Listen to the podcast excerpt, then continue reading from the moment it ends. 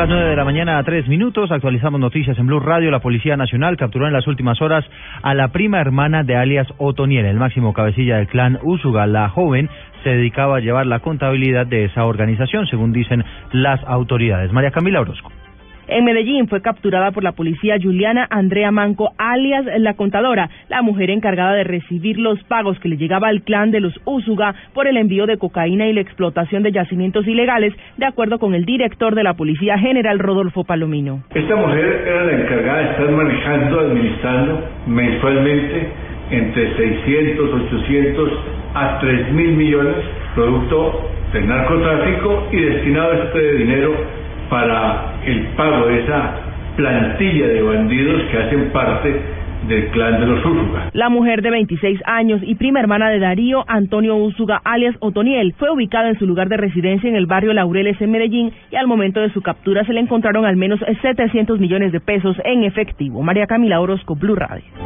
Camila, gracias. Nueve cuatro minutos. En Bogotá, las autoridades intentan establecer la procedencia del estallido de una granada en la localidad de Usme, esto es en el sur de Bogotá. David Gallego.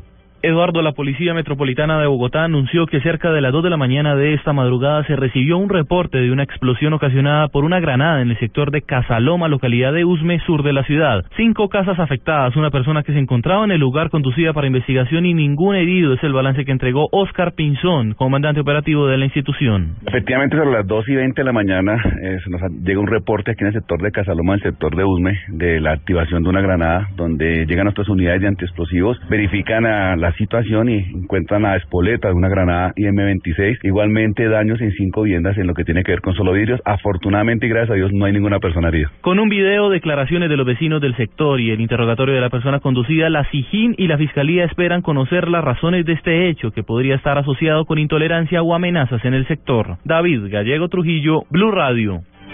Nueve cinco minutos, las autoridades reconocieron que el ELN intentó afectar una vía en el Cesar y ofrecieron una recompensa de hasta 100 millones de pesos para quien denuncie cualquier acto terrorista. Diana Ospino. El brigadier general Pablo Alfonso Bonilla Vázquez, comandante de la décima brigada del ejército, informó que la noche anterior el ELN intentó dañar una vía con un artefacto explosivo en el departamento del Cesar. El ELN intentó dañar la vía entre Pelaya y Pailitas, colocando un artefacto explosivo en una alcantarilla en el sector de la Floresta. Este artefacto explosivo alcanzó a dañar el pavimento, sin embargo las tropas reaccionaron de forma inmediata. El consorcio trajo la maquinaria y en este momento ya está completamente normalizado el paso. La décima brigada ha reforzado con un número importante de efectivos esta ruta del sol, la parte de la infraestructura eléctrica también de las torres y del gasoducto. El alto oficial anunció que hay una recompensa hasta de 100 millones de pesos a quien dé información de atentados contra la infraestructura, la población y las tropas. En Barranquilla, Diana Ospino, Blue Radio. 9 de la mañana, 6 minutos, llega la información internacional. Hay noticia política de última hora en España. Renunció Esperanza Aguirre, la presidenta del Partido Popular de Madrid, quien es investigada por un escándalo de corrupción. Enrique Rodríguez, buenos días. Buenos días, Eduardo. Tras de la tarde, seis minutos en Madrid, la renuncia que ha comunicado en una rueda de prensa improvisada a las puertas de la sede del partido en la calle Génova de Madrid se produce después de que fuesen registradas las oficinas del Partido Popular de la región madrileña en busca de datos de presunta financiación irregular en el marco de la conocida como Operación Púnica.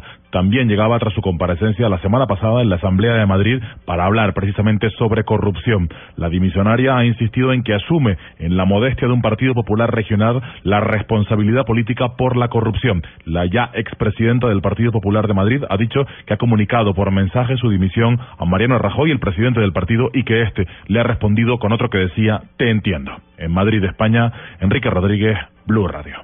El Papa Francisco regresa a América. Deseo ir como misionero de la misericordia. Cobertura especial de Blue Radio. Nos vamos a México. El Papa Francisco tendrá esta mañana una nueva misa campal. Lo hará en la localidad de Necatepec. Cientos de personas pasaron la noche en ese lugar para esperar al Santo Padre. Detalles a esta hora con Daniela Orozco.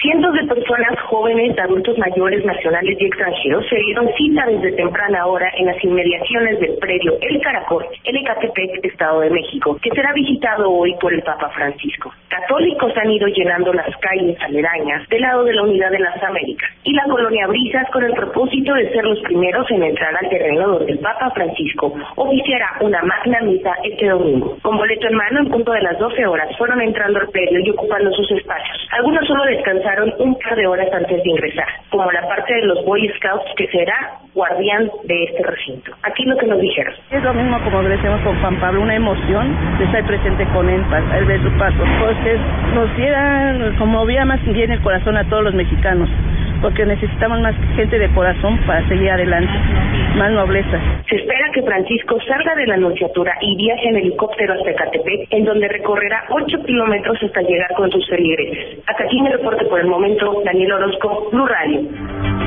Gracias, Daniela. Nueve, ocho minutos. En información deportiva les contamos que el Leicester acaba de caer ante el Arsenal en condición de visitante. Sin embargo, sigue de líder de la Liga Premier en Inglaterra, que se puso buenísima con esta victoria del Arsenal. Y hablamos también de los tenistas colombianos Juan Sebastián Cabal y Robert Farah, que van a jugar la final de dobles del ATP 250 de Buenos Aires. Joana Quintero.